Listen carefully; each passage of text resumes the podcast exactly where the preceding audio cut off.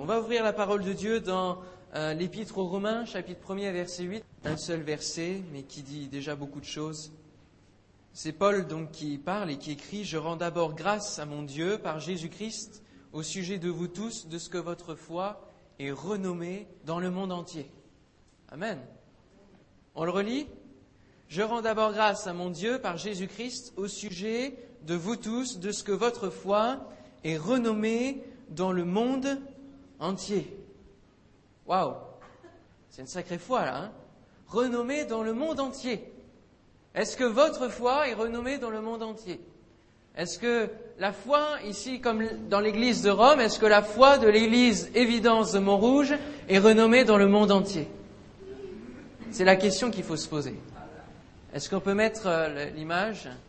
Le thème de mon message ce matin, c'est la première partie, on aura une seconde partie plus tard c'est que nous puissions avoir une Église qui impacte. Vous voyez ce que ça veut dire? Est-ce que vous êtes pour une Église qui impacte? Amen.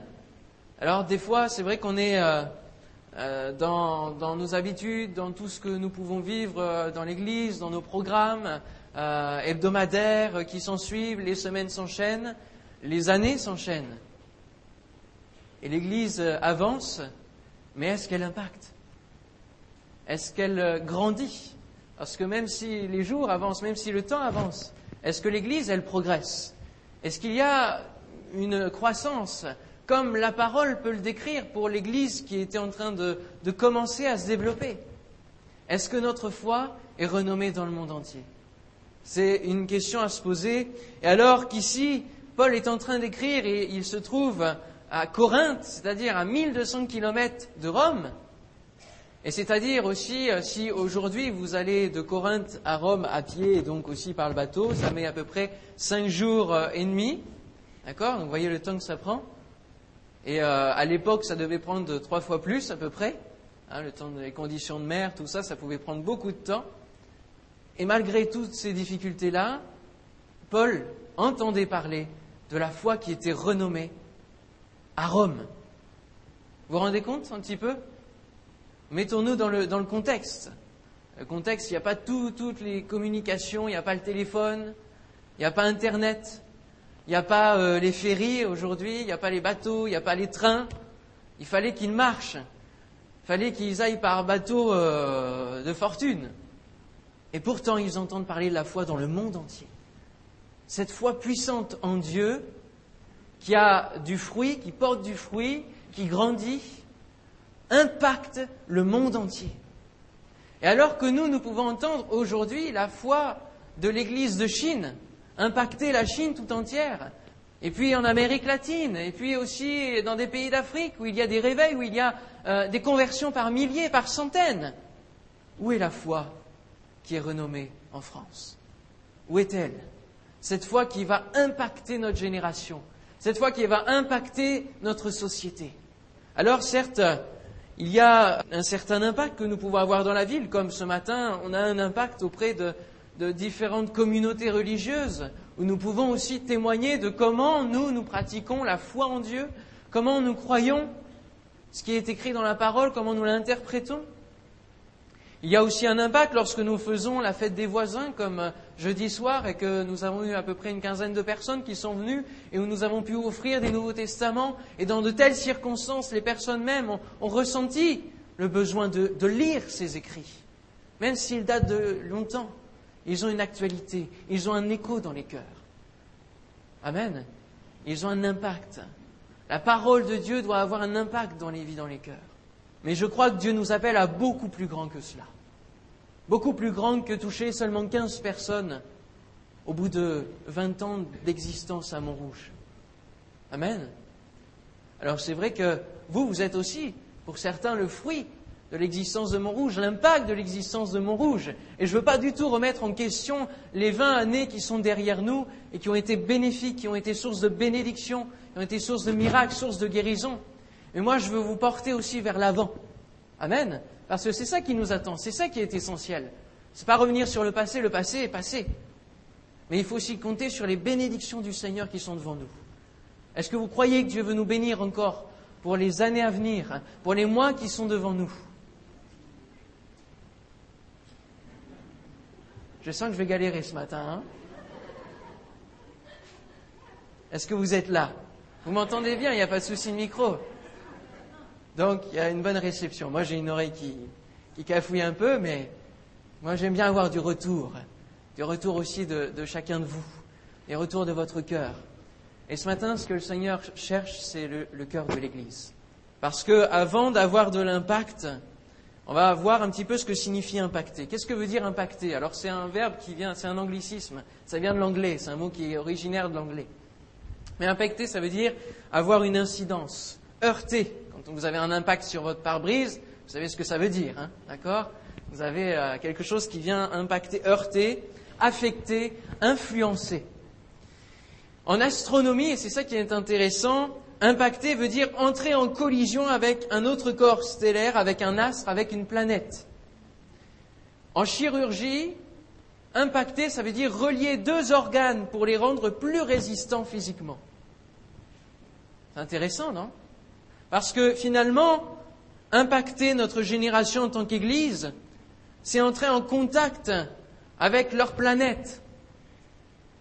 Oui, parce que nous, nous avons une vie spirituelle, nous avons un langage, nous avons un patois de Canaan, comme on dit, on a, on a plein d'habitudes évangéliques, et nous devons nous confronter au monde, nous confronter à ce que vivent les gens, à ce que vivent les gens au quotidien, qui sont sans Dieu, qui n'ont aucun repère, qui n'ont rien pour, euh, sur, sur qui s'appuyer pour traverser leurs difficultés. Nous avons besoin, pour impacter notre génération, de, rentrer en contact avec ces personnes-là, avec leurs besoins, avec leurs difficultés. Et puis, aussi, nous avons besoin, nous, en tant qu'Église, avant d'aller impacter le, le, monde qui nous entoure, de nous-mêmes être impactés par notre Dieu. Amen. D'être heurtés, d'être affectés par la vie de Dieu en nous. Et comme en chirurgie, nous avons besoin d'être reliés, d'être impactés ensemble pour être plus résistants. Souvent, et c'est l'expérience que j'ai dans, le domaine de la radio, euh, que je peux développer avec toute une équipe, c'est que euh, je vois beaucoup d'œuvres au travers du monde évangélique qui se créent par-ci, par-là. Chacun crée un petit peu son, ministère, son, son œuvre dans son coin. Et puis chacun essaye de, développer ça, mais si ça vient de Dieu, ça va se développer, amen. Mais souvent, c'est chacun un peu dans son coin. Essaye de développer. Et puis, manque de ressources, manque d'argent, manque de moyens humains, manque de formation. Et puis, ça végète. Ça n'a pas l'impact que l'on souhaiterait. Et avec la radio, c'est ce que j'ai vécu aussi pendant pas mal d'années, où je, sentais qu'il n'y avait pas l'impact que je voulais donner, que, le Seigneur pouvait donner aussi à ce média. Parce que la radio, ça peut toucher des milliers de personnes, ça peut atteindre des milliers de personnes. Et le message de l'Évangile, je le crois, peut toucher aussi au travers de la radio. Amen. C'est un des moyens que Dieu donne. Et le Seigneur m'a fait comprendre que souvent on était justement un peu dans son coin. Et que la force et l'impact que Dieu voulait donner, c'était en réunissant les capacités, en réunissant les forces, en réunissant le potentiel, en mutualisant les, acteurs, les, capacités, en mutualisant les dons. Et comme l'a dit Sylvia tout à l'heure, elle a besoin d'un informaticien, elle a besoin de quelqu'un qui sache chanter.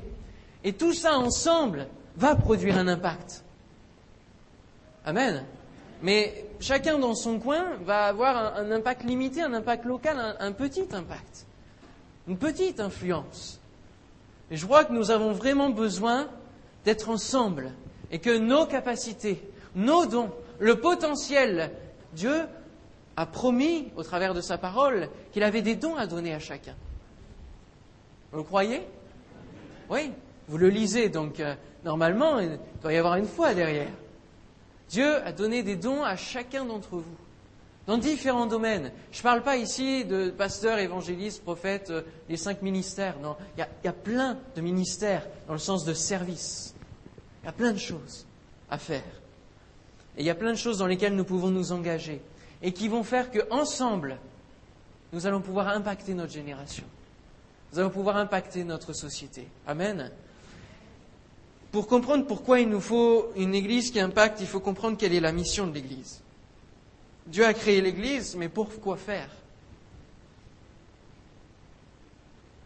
Pourquoi faire? Quelle est la mission de l'Église? En un verset, quel serait le verset, selon vous, qui résume la mission de l'Église? Alors, si je vous dis Marc 16, 15, vous me répondez quoi? Allez et prêchez la bonne nouvelle à toute la création. C'est ça le mandat que Jésus nous a donné. Que faisons-nous de ce mandat? Que faisons-nous de cette mission que Dieu nous a donnée? Est-ce qu'on le laisse à d'autres? Est-ce qu'on laisse aux, pasteurs évangélistes Cet appel est lancé à chacun de nous et à toute l'Église, frères et sœurs. À ceux qui se disent disciples de Christ, à ceux qui se disent enfants de Dieu, nous avons cette mission, cette charge sur cette terre, avant que Jésus revienne, d'annoncer la parole de Dieu, d'annoncer à tous que le royaume de Dieu est proche, que Jésus est venu sur la croix, qu'il a payé pour chacun de nous, qu'il s'est offert entièrement. Amen. Nous avons besoin de l'annoncer. Ne soyons pas égoïstes, frères et sœurs, en gardant pour nous ce privilège. Non, il faut l'annoncer, semer, arroser pleinement à toute la création, à tout le monde. Autrement dit, ce verset voudrait dire mais que l'évangile et que la foi que vous avez dans votre cœur puisse se répandre dans tout le monde, soit connue par tout le monde. Qu'en faisons-nous? Que dira le Seigneur lorsque nous serons devant lui dans peu de temps? Parce qu'il revient bientôt, nous le voyons. Les événements se font de plus en plus accélérateurs de catastrophes, de, de changements. Et d'ailleurs, l'horloge de la fin du monde, qui a été créée par des scientifiques depuis euh, ce mois-ci, hop, est avancée à 23h57. Alors on peut en dire ce qu'on veut, hein, on peut en sourire, mais là, ce n'est pas du tout des chrétiens qui parlent de la fin du monde. C'est des scientifiques qui estiment physiquement la fin de ce monde. Et nous savons qu'il y a une, une conséquence spirituelle derrière. 23h57, nous sommes proches, frères et sœurs, du retour de Christ. Et en attendant, qu'allons-nous faire? Attendre sagement, passivement, en nous croisant les doigts? Ou est-ce que nous allons impacter notre génération? Est-ce que nous allons dépouiller l'enfer pour repeupler le ciel? Frères et sœurs, c'est notre mission. C'est notre appel à tous, à tous, frères et sœurs, c'est notre appel. Il y a des milliers et des milliers de besoins. Vendredi soir, je, je rentrais d'une cellule et euh, j'entendais à la radio, et à chaque fois que je rentre de cette cellule, j'écoute la radio, parce que sur Europe 1, à ce moment-là, il y a des personnes qui appellent, ça s'appelle la libre antenne. Il y a des personnes qui appellent pour des problèmes familiaux, pour euh, des problèmes psychologiques, des problèmes de solitude, et, ils ressentent le besoin d'exprimer cela et d'appeler. Et quand j'entends cela, je me, je me rends compte de tous les besoins, les besoins de l'homme, les besoins que la terre crie finalement à chacun de nous, à nos oreilles, en disant mais que peut faire l'Église face à ce besoin? Qu'est-ce que peut faire l'Église?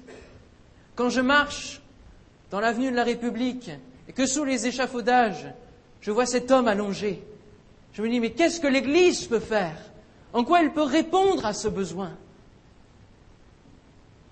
C'est la mission que Dieu nous donne. Que même cet homme-là soit touché par l'Évangile. Mais on ne peut pas arriver en lui disant mais tu dois te convertir, tu dois. C'est pas la manière. Alors comment impacter notre génération? Comment faire? Comment devenir une Église qui s'intéresse à notre société et qui va la toucher au plus profond du cœur? Comment devenir une Église qui va devenir une référence?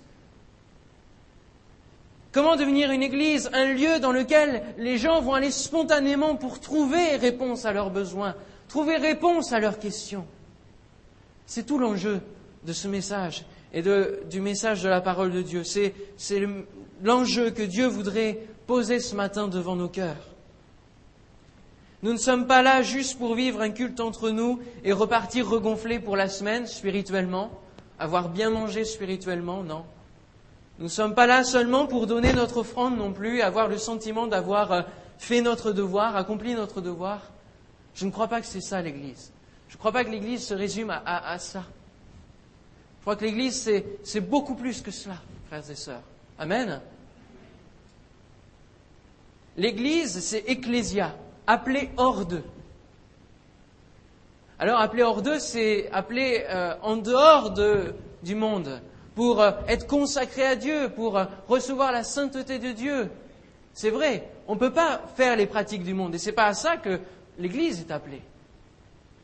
Mais elle est aussi appelée hors d'eux pour aller dehors et annoncer l'Évangile, annoncer la bonne nouvelle, aller chercher les âmes afin qu'elles vivent une nouvelle vie de puissance dans la bénédiction de Dieu. Alléluia. Dans l'Ancien Testament, la renommée de la foi en Dieu était euh, portée par des hommes de Dieu. Et on en voit un en ce moment, c'est Joseph. N'est-ce pas? Avec le pasteur Forchelet, il y a la série sur Joseph. Et c'est un homme qui portait la foi et l'intégrité, la, fidélité en son Dieu. Et qui impactait. Il y a aussi Josué. Josué 6, 27. L'Éternel fut avec Josué dont la renommée se répandit dans tout le pays. Vous vous rendez compte? La foi d'un homme qui est connu dans tout le pays. 1 Chronique 14, 17. La renommée de David se répandit dans tous les pays. Et l'Éternel le rendit redoutable à toutes les nations. C'est pas seulement parce qu'il était roi, c'est d'abord parce qu'il était enfant de Dieu que sa foi été renommée. Esther 9, 4. Car Mardoché était puissant dans la maison du roi et sa renommée se répandait dans toutes les provinces parce qu'il devenait de plus en plus puissant. Mais s'il était puissant, ce n'était pas par ses propres forces. C'est parce que Dieu avait déposé sur lui la foi et le, remplissait de foi, et cette foi avait une renommée, avait un impact dans sa génération. Matthieu 4, 23, parlons de Jésus. Jésus parcourait toute la Galilée, enseignant dans les synagogues, prêchant la bonne nouvelle du royaume et guérissant toute maladie et toute infirmité parmi le peuple. Sa renommée se répandit dans toute la Syrie. Alléluia. Et on sait que des foules entières suivaient Jésus-Christ tout simplement parce qu'il pouvait répondre aux besoins, parce qu'il avait l'autorité de guérir les malades, de chasser les démons. Amen. De délivrer les âmes en peine, les âmes captives. Et nous, nous sommes appelés à être ses disciples, à lui ressembler, à l'imiter, et aussi dans ces choses-là. Alléluia. Il nous a donné l'autorité pour le faire. Pour nous aussi, à notre tour, guérir les malades, chasser les démons. Alléluia. Et à partir des actes, ce n'est plus des hommes qui portent la foi. Mais Dieu, au travers des actes et au travers de la naissance de l'Église, il a voulu que ce soit l'Église tout entière qui porte cette foi, qui doit être renommée dans le monde, qui va impacter des générations entières, et qui impacte depuis 2000 ans des générations entières. Amen.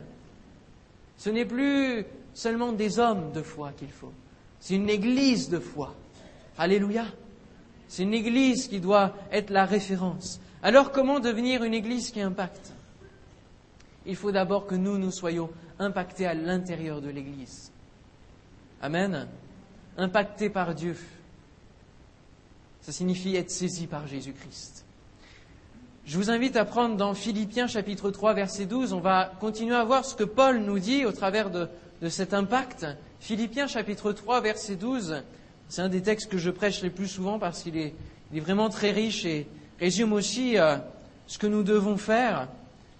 Philippiens 3.12, ce n'est pas que j'ai déjà remporté le prix ou que j'ai déjà atteint la perfection, mais je cours pour tâcher de le saisir, puisque moi aussi j'ai été saisi par Jésus-Christ. Frère, je ne pense pas l'avoir saisi, mais je fais une chose. Oubliant ce qui est en arrière et me portant vers ce qui est en avant, je cours vers le but pour remporter le prix de la vocation céleste de Dieu en Jésus-Christ. Voilà aussi notre appel, notre destinée, notre but, notre finalité terrestre. C'est remporter le prix de la vocation céleste en Jésus-Christ, c'est obtenir la vie éternelle, obtenir le salut que nous avons en espérance. Amen. Ça, ça doit nous remplir de joie, frères et sœurs. On va bientôt rencontrer le Seigneur. Alléluia. Amen. Ouais, enfin, on aime bien nos petites vies quand même. Hein. On aimerait bien se marier avant, on aimerait bien avoir un, enfant, on aimerait bien avoir une situation professionnelle, on aimerait bien connaître des choses quand même de, de cette vie, de la terre. Oui, c'est vrai, et on peut, et Dieu n'est pas contre, mais il ne faut pas oublier nos objectifs. L'objectif, c'est la vie éternelle. L'objectif, c'est de ne pas nous attacher aux choses terrestres. Et l'objectif, c'est aussi d'impacter notre génération et de tout donner pour qu'elle soit impactée. Amen de tout donner, donner tout notre cœur. Et tout à l'heure, on chantait, euh, et, et j'ai pas osé vous regarder parce que, mais on chantait, je te loue de tout mon cœur. Et ça, ça doit s'entendre quand on chante de tout notre cœur. Amen. Alléluia. On doit tout donner pour que le salut de Jésus-Christ puisse être répandu sur terre. Pour que la renommée de notre foi soit répandue, frères et sœurs. Et pour ça, il faut que nous en prenions conscience. Et pour en prendre conscience, il n'y a qu'être saisi par Jésus-Christ qui va nous en faire prendre conscience. Et ici, Paul a été saisi. Et du coup, comme il a été saisi, il peut courir vers ses objectifs, pour remplir ses objectifs. Il court avec une force nouvelle, il court avec un zèle nouveau, que Dieu lui communique, que Dieu lui donne, jour après jour. Et c'est vrai que si nous nous laissons accabler par les choses de cette terre, alors nous allons ralentir peu à peu dans notre vie avec Dieu, dans notre foi.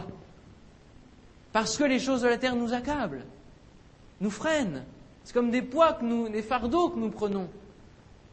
Et nous avons besoin d'être saisis par Jésus-Christ pour que ces fardeaux-là, ce soit lui qui les porte et plus nous. Et que nous, nous puissions courir, Amen, dans la carrière que Dieu nous ouvre, que nous puissions courir, que vous puissiez courir, dans le plan que Dieu a prévu pour votre vie, pour la destinée qu'il a prévue pour vous.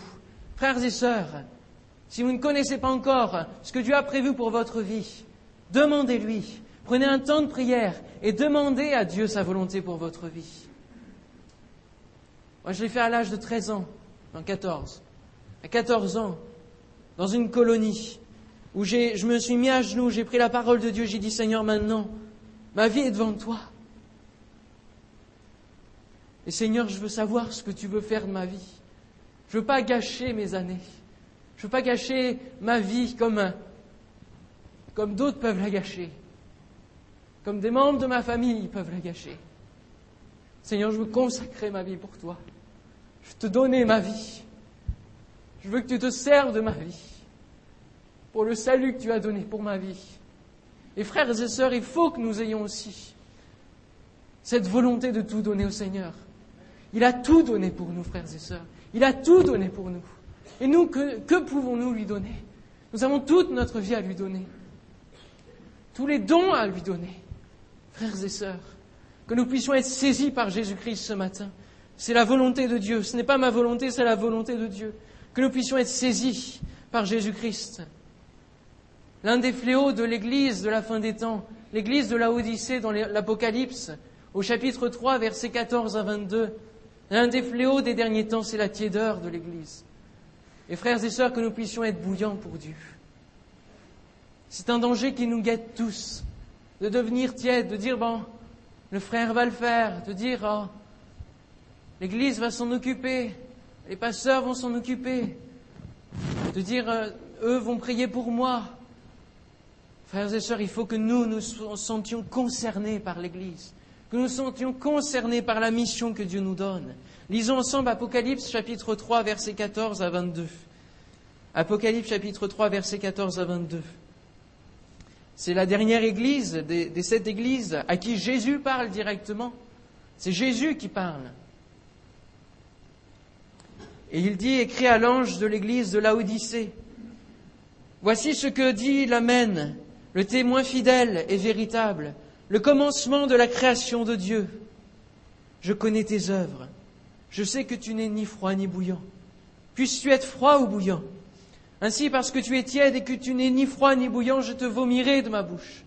Parce que tu dis, je suis riche, je me suis enrichi, je n'ai besoin de rien, et parce que tu ne sais pas que tu es malheureux, misérable, pauvre, aveugle et nu, je te conseille d'acheter de moi de l'or éprouvé par le feu, afin que tu deviennes riche, et des vêtements blancs afin que tu sois vêtu, et que la honte de ta nudité ne paraisse pas, et un collier pour oindre tes yeux afin que tu vois. Moi je reprends et je châtie tout ce que j'aime. Et donc du zèle, et repens-toi. Voici je me tiens à la porte, et je frappe. Si quelqu'un entend ma voix et ouvre la porte, j'entrerai chez lui, je souperai avec lui, et lui avec moi. Celui qui vaincra, je le ferai asseoir avec moi sur mon trône, comme moi j'ai vaincu et me suis assis avec mon Père sur son trône. Que celui qui a des oreilles entende ce que l'Esprit dit aux églises. Amen. Dieu nous parle au travers de cette lettre, parce que nous faisons partie de l'Église de la fin des temps. Il nous parle aussi au travers des autres lettres, mais plus particulièrement au travers de celle-ci. de ce que nous pouvons être des fois tièdes. Nous pouvons ralentir dans notre zèle que nous pouvons donner dans les activités de l'Église, que nous pouvons donner dans, dans tout ce que nous pouvons faire pour Dieu. Des fois, nous avons à cœur de témoigner à quelqu'un. Et puis, c'est un combat, c'est difficile, c'est une lutte. Puis on essaye une fois, on essaye deux fois, et puis des fois on se prend des revers. Puis petit à petit, on s'attiédit. On s'attiédit, et puis on dit, bon, il y a une équipe d'évangélisation qui va le faire. Et, même si on a l'élan, on n'a plus le cœur, on n'a plus le zèle, on n'a plus l'ardeur pour impacter. Et notre Seigneur nous dit, et donc du zèle, et repends-toi s'il y a besoin. Je reprends et châtie tous ceux que j'aime. Seigneur, frères et sœurs, que le Seigneur ne nous vomisse pas de sa bouche, qu'il ne nous rejette pas loin de lui. C'est vraiment un appel ce matin que Dieu cherche à retrouver le cœur de l'Église, cherche à retrouver les cœurs de ceux qui ont peut-être été euh, attiédis, qui se sont refroidis. Il nous faut retrouver du zèle, retrouver la communion intime avec Jésus, retrouver cette soif de la parole, retrouver cette soif de témoigner. Alléluia. Retrouver cette soif d'un réveil puissant au milieu de nous. Alléluia. Amen. Gloire à Dieu. Où est notre zèle que donne l'Évangile? L'Église naissante était bouillante, n'est-ce pas? Quand on lit les actes, mais ça nous... On est comme ça devant, hein, tellement, euh, tellement les, récits nous semblent incroyables, nous semblent inimaginables dans notre société d'aujourd'hui.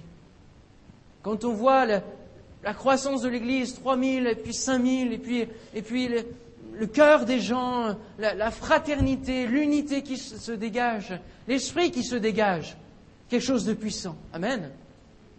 Et si l'Église naissante était comme cela, c'est parce que l'Église a été saisie par Jésus-Christ elle-même. Et comment elle a été saisie par Jésus-Christ?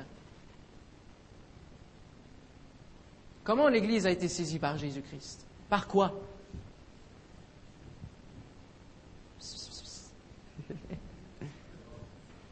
Par le Saint-Esprit, frères et sœurs. Si l'Église a vraiment pu démarrer, c'était par le Saint-Esprit, parce qu'ils ont pris un temps, dix jours, où ils se sont tenus devant Dieu, ils ont dit maintenant, on attend ta promesse, parce qu'on désire que ça change, parce qu'on désire impacter notre génération, parce qu'on désire voir le salut de Jésus-Christ briller sur terre, comme le chant le dit. Et nous, pour être saisis par Jésus-Christ, nous devons nous attendre à recevoir la puissance de l'Esprit de Dieu. Vous allez dire, il va recommencer à prêcher ce qu'il a prêché l'année dernière. Non, mais je crois qu'il est bon d'insister, parce qu'on n'a jamais terminé de parler de l'Esprit de Dieu, parce que c'est lui qui nous a été donné pour nous donner la capacité de remplir cette mission que Dieu nous donne.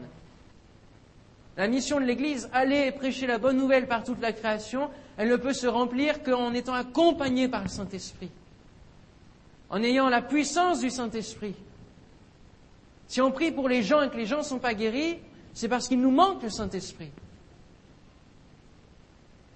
Si on témoigne et qu'il n'y a pas de fruits concrets au bout d'un certain temps, c'est parce qu'il nous manque la puissance de l'Esprit. C'est parce qu'on ne prie pas assez. Si, si on n'a pas une croissance qu'on aimerait, c'est parce qu'il nous manque la puissance de l'Esprit. Et on a besoin d'être saisis par Jésus-Christ, frères et sœurs. Amen. Acte 2, versets 42 à 46, je vous le lis. Voilà la conséquence d'être saisi par Jésus-Christ, d'être saisi par l'Esprit de Dieu. Il persévérait dans l'enseignement des apôtres, dans la communion fraternelle, dans la fraction du pain et dans les prières. La crainte s'emparait de chacun. Parce que quand on est saisi par Jésus-Christ, on a la considération, une nouvelle vision, on a la vision de Dieu qui, vient remplir notre vie, notre cœur, notre mentalité, nos pensées. Tout est concentré sur Dieu. Tout est concentré sur la volonté de Dieu, sur les objectifs de Dieu. La crainte s'empare de chacun. Parce qu'on sait que quand on est en Dieu, on ne peut pas faire n'importe quoi. Quand on est en Dieu, on ne peut pas rester à continuer volontairement dans nos péchés. Quand on est en Dieu, on ne peut pas avoir de résultat si on continue à être dans notre péché. Il faut nous repentir, il faut couper court avec le monde. On ne pourra pas impacter notre génération si l'Église est comme la génération, vit comme la génération. Il faut que l'Église marque une différence. Amen. Et impacter, c'est mettre la différence. Quand vous avez un impact sur votre pare-brise, vous le voyez parce que vous avez une différence qui s'opère. D'accord? Et l'Église doit aussi faire la différence. Je continue rapidement, ça passe trop vite. La crainte s'emparait de chacun, il se faisait beaucoup de prodiges et de miracles par les apôtres. Tous ceux qui croyaient étaient dans le même lieu et ils avaient tout en commun. Ils vendaient leurs propriétés et leurs biens et ils en partageaient le produit entre tous selon les besoins de chacun. Ils étaient chaque jour tous ensemble, assidus au temple. Ils rompaient le pain dans les maisons et prenaient leur nourriture avec joie et simplicité de cœur, louant Dieu et trouvant grâce auprès de tout le peuple. Et le Seigneur ajoutait chaque jour à l'Église ceux qui étaient sauvés. Amen. Quelle merveilleuse parole qui nous montre la différence entre avant et après le Saint-Esprit. Avant le Saint-Esprit, Jésus va reprocher aux, aux apôtres, aux disciples qu'il avait avec lui, leur dureté de cœur, leur incrédulité. Il va leur dire, vous ne croyez même pas à ce que je vous ai dit, vous repartez dans vos activités comme si de rien n'était. Vous repartez dans, la tiédeur de, la vie de ce monde. Mais après le Saint-Esprit, quand ils ont reçu, quand ils ont été saisis par Jésus-Christ, alors qu'est-ce qu'on a lu? Ils partagent tout et, et, ils font tout avec joie et simplicité de cœur, avec partage, avec communion. Frères et sœurs, je souhaite vraiment que dans notre département, nous ayons aussi cette liberté de cœur, que nous ne soyons pas gênés les uns avec les autres, de se demander comment on va vraiment. Parce que des fois, on passe tellement vite. Ça va, ça va. Et moi-même, des fois, je, suis déçu parce que je ne peux pas voir tout le monde, je dois courir à droite à gauche alors qu'il y a tellement de besoins, alors que nous-mêmes, au milieu de nous, nous avons des besoins. Et je bénis le Seigneur de ce que, lorsque nous avons fait l'appel début décembre, fin novembre, début décembre, pour la banque alimentaire qui était vide, vous avez répondu présent. Parce qu'il y a des besoins au milieu de nous. Des frères et sœurs qui ont des besoins. Et je crois que si nous devons être impactés dans l'Église, c'est déjà être impactés en, cassant ces barrières de, gêne, de dire oui, mais non, moi je ne vais, pas dire que j'ai des soucis pour manger, que j'ai besoin de nourriture. Que ces barrières entre nous soient brisées, frères et sœurs. Que nous ayons la liberté de nous dire les choses. Amen. Alléluia. Que nous soyons dans la liberté de l'esprit. Eh oui, tout concorde. Si on a l'Esprit de Dieu, si on est visité, alors il y aura la liberté de l'Esprit. Que nous puissions être impactés, reliés, ensemble, impactés par Dieu. Ils l'étaient, au point que cela changeait leur vie. Ils étaient attentifs les uns aux autres, à leurs besoins. Ils étaient amoureux de Jésus-Christ. Mon frère, ma sœur, est-ce que tu es amoureux de Jésus-Christ? Alors ça doit se démontrer dans les actes. Amen. Pas seulement dans notre cœur. Ça doit bouillonner dans notre cœur. Et, quand ça bouillonne, hein, quand vous faites des pâtes, quand ça bouillonne, quand vous laissez l'eau bouillir, au bout d'un moment, si vous ne baissez pas le feu, qu'est-ce qui se passe? Ça déborde. C'est ça qui doit se passer si on, est pas, si on est rempli de Saint-Esprit. Ça doit bouillonner, ça doit jaillir de nos vies. Amen. Alléluia. Et je rêve que nos vies, tous ensemble, si nous sommes impactés par le Saint-Esprit, saisis par Jésus-Christ, alors Dieu va faire une œuvre puissante. Amen. J'invite juste l'équipe de louange à monter. Alors, euh, c'est pas une, coïncidence, je crois que c'est pas un hasard. Si euh, Patrick a repris le même chant qu'on avait chanté la dernière fois, que sa gloire descend dans ce lieu. Mais vraiment que le Seigneur puisse nous impacter ce matin. Amen. J'aurais voulu qu'on ait un temps de prière, un temps euh, assez, assez conséquent, mais c'est vrai que j'ai même pas eu le temps de terminer trop mon message. On continuera la prochaine fois. On se lève ensemble.